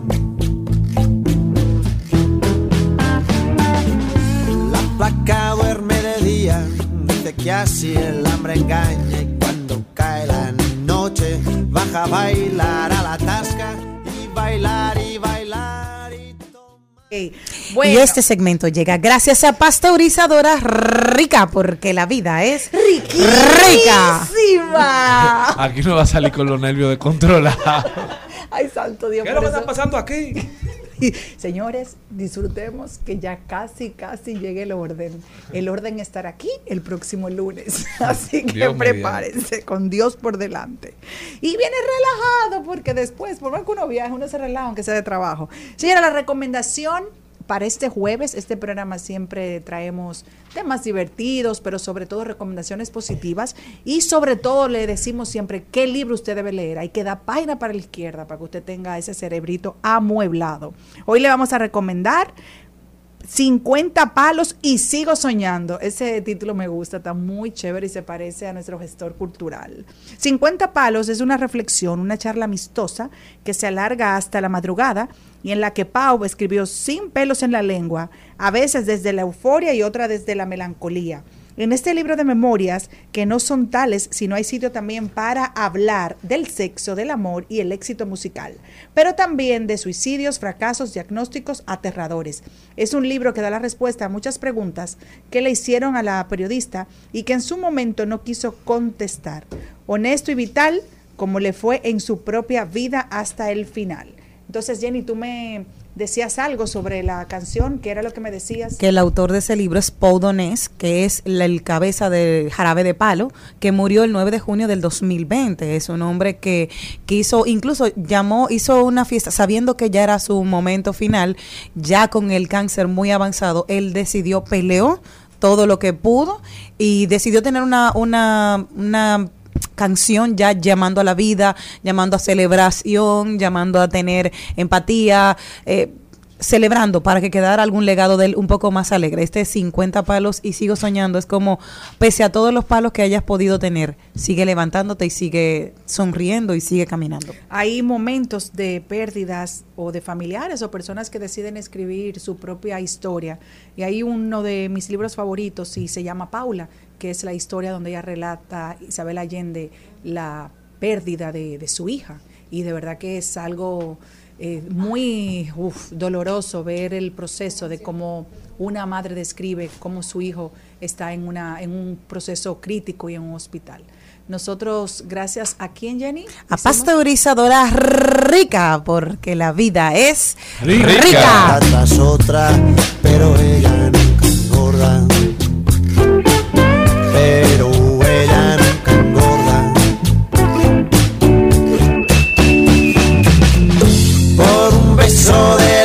daría fuera por un de ella, solo uno fuera. En al mediodía es bueno recibir buenas noticias.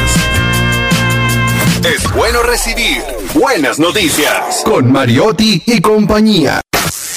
Buenas vibras, vidas que hicieron caminos. Personajes, Que en todo ser humano hay grandeza, que en todo ser humano hay potencial. hombres y mujeres cuya estrella brilla sobre nosotros. bibliotecas. Es exactamente como he conocido África, a través de los libros. Buenos ejemplos, buenas vidas. Hoy traemos la historia de una mujer maravillosa conocida con el seudónimo J.K. Rowling. Su nombre real es Joan Rowling. Antes de publicar su primera novela, la editorial Brownsbury temió que los lectores más jóvenes tuvieran reticencia a leer una escritora, por lo cual decidieron acortar su nombre y solamente darla a conocer con sus iniciales. Realmente, luego ella adoptó el Kathleen, que no es, ella no tiene ningún segundo nombre, pero eso fue en honor a su abuela. Fue en junio de 1990, viajando en un tren de Manchester a Londres el que tuvo problemas y el tren se retrasó cuatro horas. Durante este suceso le llegó la idea de una escuela de magos. De repente la idea de Harry comenzó en su imaginación, simplemente no puedo decir que la desencadenó, pero vio en él el principal inspiración para hacer la historia de un niño que no sabía que era mago y que no sabía que recibió una invitación que no lo sabía hasta que recibió una invitación para ir a la, escuela de magia. No ha estado nunca tan entusiasmada con una idea. J.K. Rowling es una mujer de Reino Unido que actualmente, bueno, se comparaba hace un tiempo con que era mucho más rica que la reina Isabel II. Quiero decir algo importante de ella. Vivió de la caridad. Luego de su divorcio, ella llegó a vivir de la caridad con, con beneficencia. Escribió a máquina dos veces el manuscrito debido a que ella no tenía dinero para fotocopiar, por lo cual ella volvió a repetirlo para, para que la para que escucharan su historia. En la editorial la rechazaron y la tiraron, eh, tiraron su, su historia en, un, en, una, en una caja. Sin embargo, una, una de las editoras de artículos descartados un día se sentó y encontró la historia y dijo que era fantástica. Y ella lo que hizo fue rescatarla y publicarla. ¿Qué pasó con ella? Señores, se vendieron 500 millones de esta historia de Harry Potter y todo lo que ha venido con ella. Y ha sido una mujer enseñándote que te puedes caer en un momento, las cosas pueden pintarse muy negras, pero tienes siempre la capacidad de salir adelante. Sobrevivió, cantó también a veces para no tener presión, escribe como otra persona también, que ella con un nombre masculino, y no ha dejado de, de escribir. Tiene 57 años, tiene todos los objetivos de la vida y sigue adelante. Así que el día de hoy queríamos traer esta buenas vidas, buenas vibras de J.K. Rowling. En al mediodía es bueno recibir buenas noticias. Es bueno recibir buenas noticias con Mariotti y compañía. Sí. Señores, una muy buena noticia. Oigan esto, la empresa de Sur Dominicana fue galardonada este jueves con la medalla de bronce al Premio Nacional a la Calidad 2022, convirtiéndose así en la primera distribuidora de electricidad en ser candidata y ganar la condecoración. Este premio fue recibido por su administrador general, don Milton Morrison, y con este reconocimiento de Sur Dominicano reafirma el liderazgo con la calidad, la eficiencia y la transparencia De que que se ha manejado. llega más Asimismo, la DIDA eh, consiguió medalla Sí, de por pero espérate, porque es que Edesur, premio No, de líder. calidad. Yo quiero saber qué es lo que se está premiando. Que la factura todos los días sube más y te No, apaga más no, bombillo no, y no, no, no, prenden no, en su casa. Te pregunto para que me expliques. Porque Eso. hay los indicadores que se miden, es el, POA, que es el plan anual. El plan de objetivos anuales. Exacto. O el plan operativo anual. El plan operativo anual. Recupera Eh, se mide el plan de compras, la transparencia de los procesos. Sí, o sea, son los procesos administrativos que se miden ahí, son procesos de transparencia. Ah, eso Cumplir con, meta, con metas, con objetivos gobierno que ya están preestablecidos a inicio de año. Pero esas instituciones que dan servicios a la gente, esas instituciones que tienen responsabilidades con el pueblo, yo creo que también deberían hacerle unos premios donde nosotros podamos votar y calificar el servicio que estamos recibiendo. Que debería ser así. Yo estoy entrando aquí a ver los comentarios de la, de la publicación. Dime tres. Y no, no tan. Bueno, dice uno, el descaro no tiene comparación. Y dice otro, pero tiene que ser un chiste. Aquí tenemos otro. Bueno, no son buenos ninguno, pero en serio, es de sur, se pregunta otra. No, pero para que la gente sepa y tratar de llevar el- la alegría con información, esto se trata de un premio que valora las buenas prácticas institucionales. Sí, sí, lo que usted ya dijo, lo que usted dijo del POA, de la transparencia. Lo que se llama cuando, eh, no es que tú estás haciendo eso, pero eh, como una metáfora, cuando uno mete la pata y trata de sacarla, ¿verdad? Que por más que la saque es peor. Entonces, entre más calificativos positivos tú le das a ese premio, es como que uno dice, pero que no es para No, porque mira, por ejemplo, eh, la medalla de plata la ganó Uno se Carolina nota, por Serrata de la institución que dirige el DIDA. Felicidades para ella, esperemos una que haciendo un buen tremenda joven que ha hecho una gran labor. Entonces no podemos desmeritar los premios porque hay que buscar No, no, qué- pero el cuál, premio- es, Eh, cuál no es estoy- el objeto del premio. Pero yo no estoy hablando a ti de cuál es el objeto del premio. Lo que pasa es que para mí, por lo que nosotros hemos visto, lo que estamos viviendo, Edesur no se merece ningún premio que no sea que le cambien el administrador. Estás escuchando Al Mediodía con Mariotti y compañía. Rumba 98.5, una emisora RCC Media. Seguimos, segui- seguimos con Al Mediodía, con Mariotti y compañía. En Al Mediodía con Mariotti y compañía. Clave A. Clave A. Y ahora, vamos con Clave A. Ritele, Ritelo República Dominicana. Hoy tenemos a su CEO, Roberto Morales, que viene a traernos un producto súper novedoso, un emprendimiento súper importante para tiempos donde eh, el medio ambiente, la naturaleza nos golpea de manera directa en nuestros hogares, en nuestras oficinas, donde quiera que nos desenvolvemos. Y la gente ha comenzado a buscar alternativas saludables que beneficien eh, y que vengan a purificar el ambiente que ya tantos contaminantes eh, vienen a afectarlo. Roberto Morales, ¿cómo estás? Felices de tenerte aquí desde Guatemala. Pues mira, es, es un, un gusto y un orgullo por estar aquí con ustedes. Me han comentado solo cosas buenas desde Guatemala por acá. Pero qué bueno. Imagínense, ya por ahí. Sé que también tenemos algunas personas que les gustan cantantes nacionales. Sí, claro. pero, pero sí, finalmente nosotros estamos trayendo un equipo médico dedicado para la prevención, principalmente, ¿verdad? La prevención, pero también la curación de problemas respiratorios, problemas alérgicos. Esto desde un ambiente de tu hogar, de tus hijos pequeños, de tu esposo, de tu esposa, a un ambiente en una oficina, un hospital, un hotel, clínicas, etcétera, etcétera, ¿verdad? Es un poco lo que, que traemos y les voy a compartir el día de hoy. Me, me ha encantado este producto que estamos aquí. Tenemos una- un purificador de aire porque, señores, como que usted estuviera comiéndose un chicle gigante. Y yo decía, pero fui yo o me sentí rara. Pero qué bueno, sobre todo para problemas post-COVID, porque nosotros hay muchas personas que quedaron con afecciones Claro. eh, respiratorias luego del COVID. ¿Qué ofrece este purificador? ¿Qué te puede dar a una persona que, que haya quedado lacerada con sus pulmones? Pues es un punto bien importante porque saben que este aparato con una tecnología de iones negativos, los iones negativos ayudan a mejorar el sistema respiratorio, fortalecerlo. Y creo que a los que nos dio COVID y no la pasamos tan mal, pues de pronto no terminamos de valorar lo importante del sistema respiratorio. Hasta que alguien que es, le evitan el poder respirar tranquilo se da cuenta que es importante cuidarlo y tenerlo en, en buen estado. Y esto justamente va a ayudar a prevenir y ayuda también al proceso de recuperación de todas estas personas afectadas. ¿Para quiénes está recomendado este tipo de producto? Porque aunque en inicio dijiste que es un equipo médico, es para uso de cualquiera, o sea, cualquiera puede tener Correcto, acceso y manejo del equipo, según lo que vemos. Aquí en cabina tenemos eh, un equipo, un equipo portable. ¿Cómo se llama ese equipo?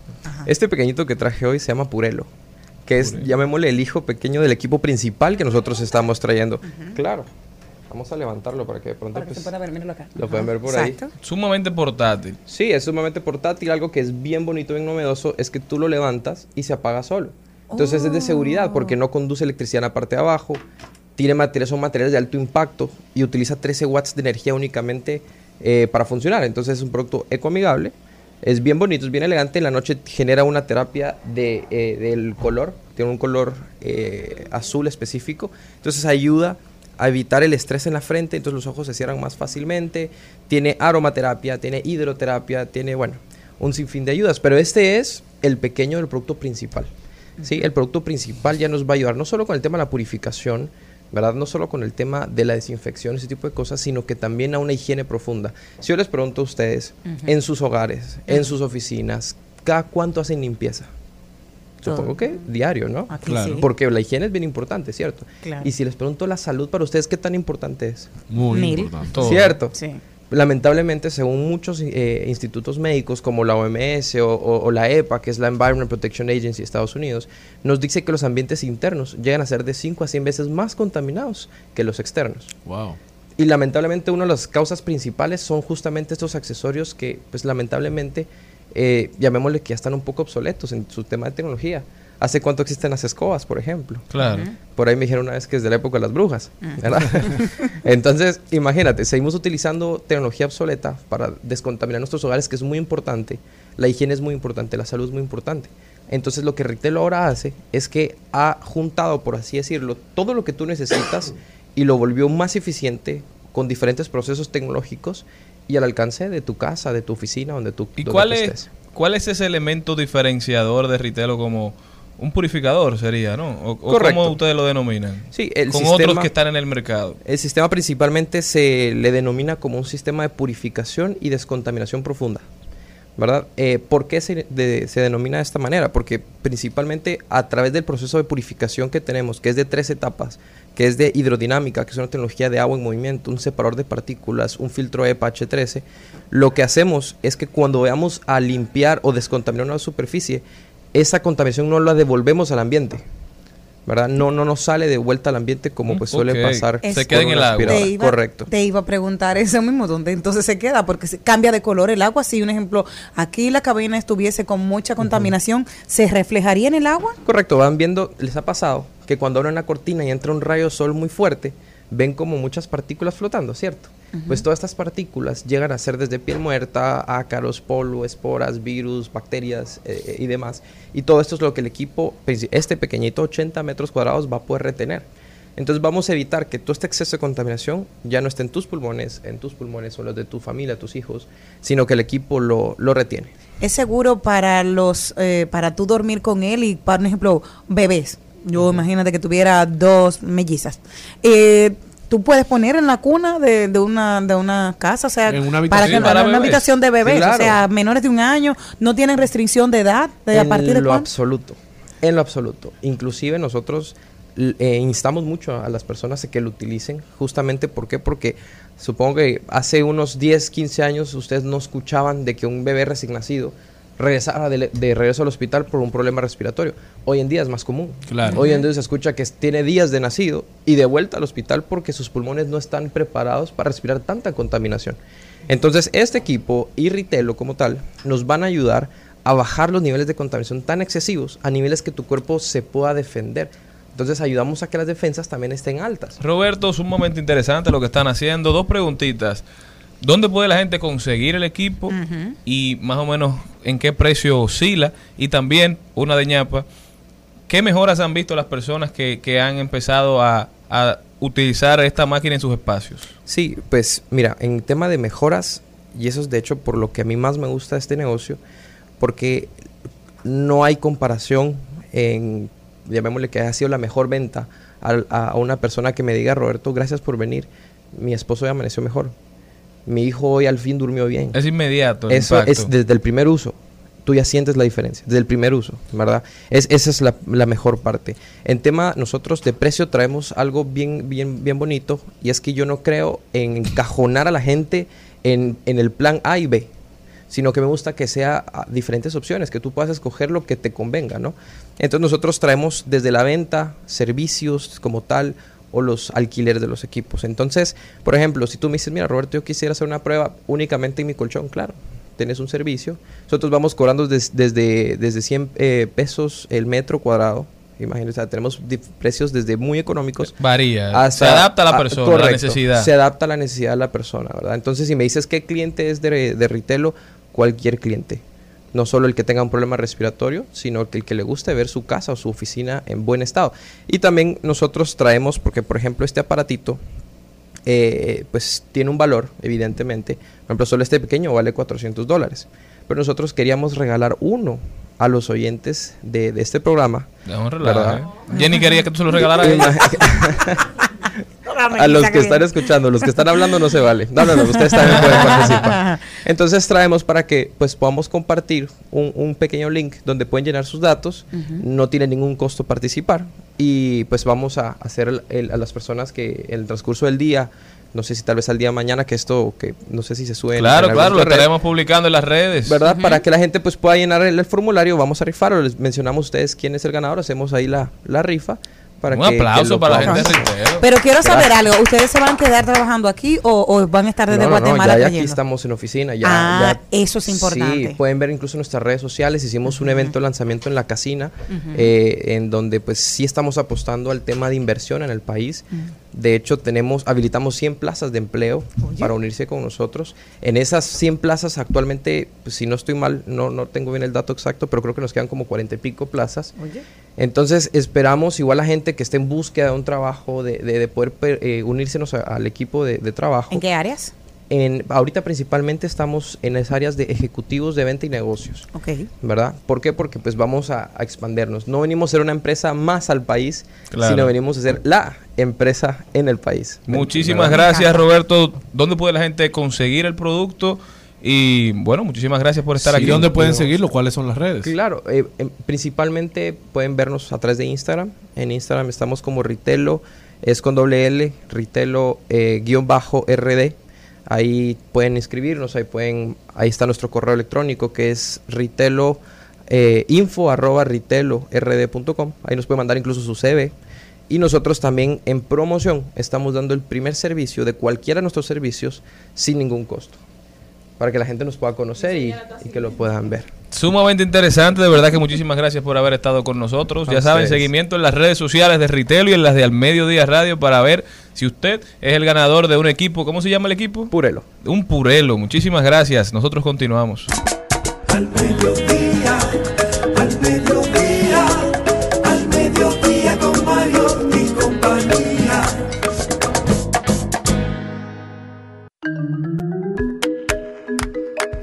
Está con nosotros una invitada muy especial luego de, estar con los amigos de Ritelo. Ella es Nuris Paulino, ella es docente en la Pucamaima y hoy nos viene a hacer una invitación. ¿Cómo está usted? Hola, ¿cómo están? Muchísimas gracias por la invitación. Eh, realmente Pucamaima, la Escuela de Comunicación de la Pontificia Universidad Católica Madre y Maestra, agradece infinitamente esta invitación porque nosotros estamos trabajando con la Semana Corporativa. ¿Y que en qué consiste la Semana Corporativa? Es un evento donde los estudiantes de grado, posgrado y los especialistas en comunicación corporativa tienen la oportunidad de participar eh, fomentando y fortaleciendo el, el trabajo científico, el conocimiento. Esta semana corporativa en esta ocasión es la segunda entrega. Ya el año pasado hicimos la primera. Esta semana corporativa va a trabajar el tema de la comunicación interna como garante de la sostenibilidad de las empresas. Ese va a ser el gran tema que vamos a trabajar. Ahí van a conver- converger los distintos especialistas de comunicación interna eh, de las distintas empresas. Esta actividad se va a realizar del 15 al 17 de noviembre. Es un espacio abierto a todos los estudiantes, no solamente de la Pucamaima, sino de otras universidades en, que se interesen en participar para aumentar su aval eh, intelectual, vamos a decir, y académico. ¿Dónde puede la gente ver? Me imagino que habrán conferencias y demás. ¿Dónde puede la gente ver cuáles conferencias estarán dando, los horarios, el lugar, para poder participar eh, en ellas? Mire, eh, va a ser de manera presencial y, y Y también virtual. virtual. Wow. O sea, vamos a estar en el edificio de, de facultades, el doceavo piso de la, de la, de la, de la universidad. En, esto está ubicado en la, en la Avenida Bolívar, esquina Abraham Lincoln, que es el edificio principal. el edificio El A. edificio A, exactamente. Entonces, ahí vamos a estar a partir de las 5 de la tarde, van a haber conferencias, charlas, eh, van a, también vamos a tener la premiación a las empresas que hayan desarrollado mejor actividad en términos de comunicación corporativa interna.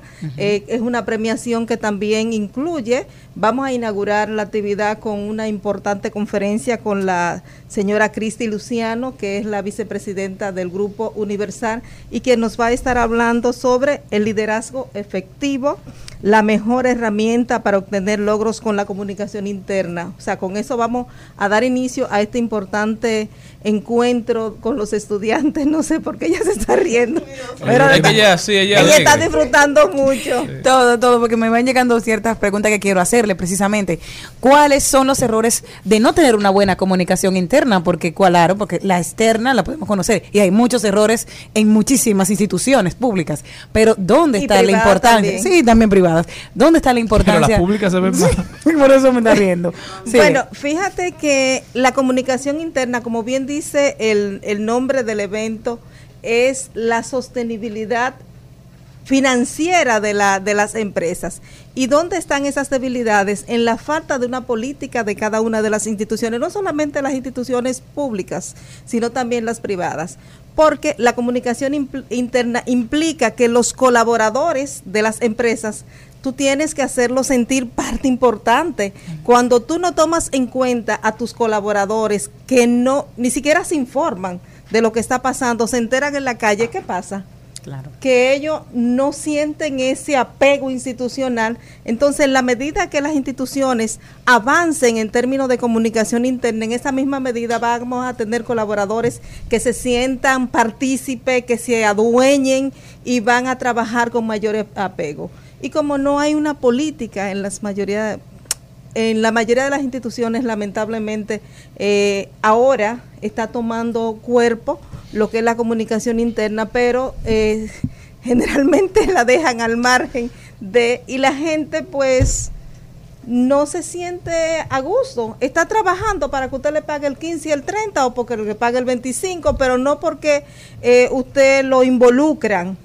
¿Entiende? Entonces, esa es una de las grandes debilidades. ¿Cuáles son los objetivos que tienen ustedes con esta y las expectativas de quiénes se pueden inscribir? ¿Hay algún costo para todo esto? ¿De No. estudiantes, maestros, eh, profesionales del área que puedan Mira, lo, participar? lo fundamentalmente aquí es concientizar y socializar incluso esta actividad para que eh, para que para poder vivir esas experiencias positivas de las empresas que puedan eh, puedan ser transmitidas a los estudiantes de, de comunicación de las distintas universidades, eh, ya sea del grado posgrado o entre los mismos responsables de comunicación de las empresas. O sea, aquí vamos a vamos a tener un espacio de reflexión, de análisis y vamos a presentar algunas vivencias. Habrán Entre- casos, exacto, de Exa- ejemplos. Qué exa- bueno. Exactamente, o sea, eh, vivencias que la van a presentar los especialistas eh, del área de comunicación interna. Esto no tiene ningún costo. Wow.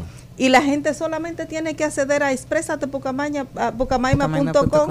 eh, punto de y va a poder inscribirse de manera gratuita. Yo creo que es una gran oportunidad para todo el que ande emprendiendo, porque cuando uno comienza a construir empresas sólidas con las bases eh, eh, reales, correctas, yo creo que todo va creciendo en armonía. Entonces, más que estudiante, también una gran oportunidad para quien esté emprendiendo, que ya se graduó de la universidad, quizás. Claro, claro, sí, realmente sí. O sea, ahí van a converger las distintas eh, empresas eh, y especialistas de la comunicación. O sea, que vamos a tener la, eh, la oportunidad de intercambiar esas experiencias. Porque no es lo mismo que yo me siente a teorizar Como periodista o como docente. Ahora, quien está viviendo el día a día, que trabaja esa parte de la comunicación, que te lleve esa experiencia, pues tú la aprovechas más. Y los estudiantes sobre todo, porque estamos en un mundo que tú le das instrumento eh, académico, contenidos, pero no es lo mismo toda esta teoría que cuando tú llegas a las empresas que te encuentras con esta realidad. Y hay que ponerlo en práctica. Y hay que ponerlo en- Entonces, esa es una de las grandes ventajas que tiene la Escuela de Comunicación de la Pontificia Universidad Católica Madre y Maestra, que nosotros no solamente le damos la parte del insumo teórico, sino también que nuestros estudiantes eh, Se retroalimentan, aprovechan, claro. se retroalimentan y es ¿Y eso. dónde- repítame por favor la página porque ya nos vamos. Estamos con Nuri Paulino, ella es docente en la Pucamaima. Muchísimas gracias por haber estado con nosotros. La página para el que quiera participar. expresatepucamaima.com.do. Ahí se pueden inscribir todo y pueden participar en el, en el edificio A, como dijo la compañera periodista. Eh, y ahí vamos a estar también a partir de las 5 de la tarde. Todos los días. O sea, de 15, 16 y 17. La comunicación interna impulsora de la sostenibilidad corporativa. Del 15 al 17 de noviembre, edificio A, Pucamaima, doceavo piso. Exprésate Pucamaima para inscripciones. Señores, no pierdan esta oportunidad de concebir y tener estos eh, conceptos básicos para tener una buena eh, comunicación interna en sus empresas. Así es, muchísimas gracias Nuris por haber estado con nosotros y muchísimas gracias a todos ustedes por habernos acompañado durante toda esta semana. Hasta el lunes, pueblo dominicano, si, Si Dios, Dios quiere. quiere. Hasta aquí, Mariotti y compañía. Hasta aquí, Mariotti y compañía. Hasta el lunes.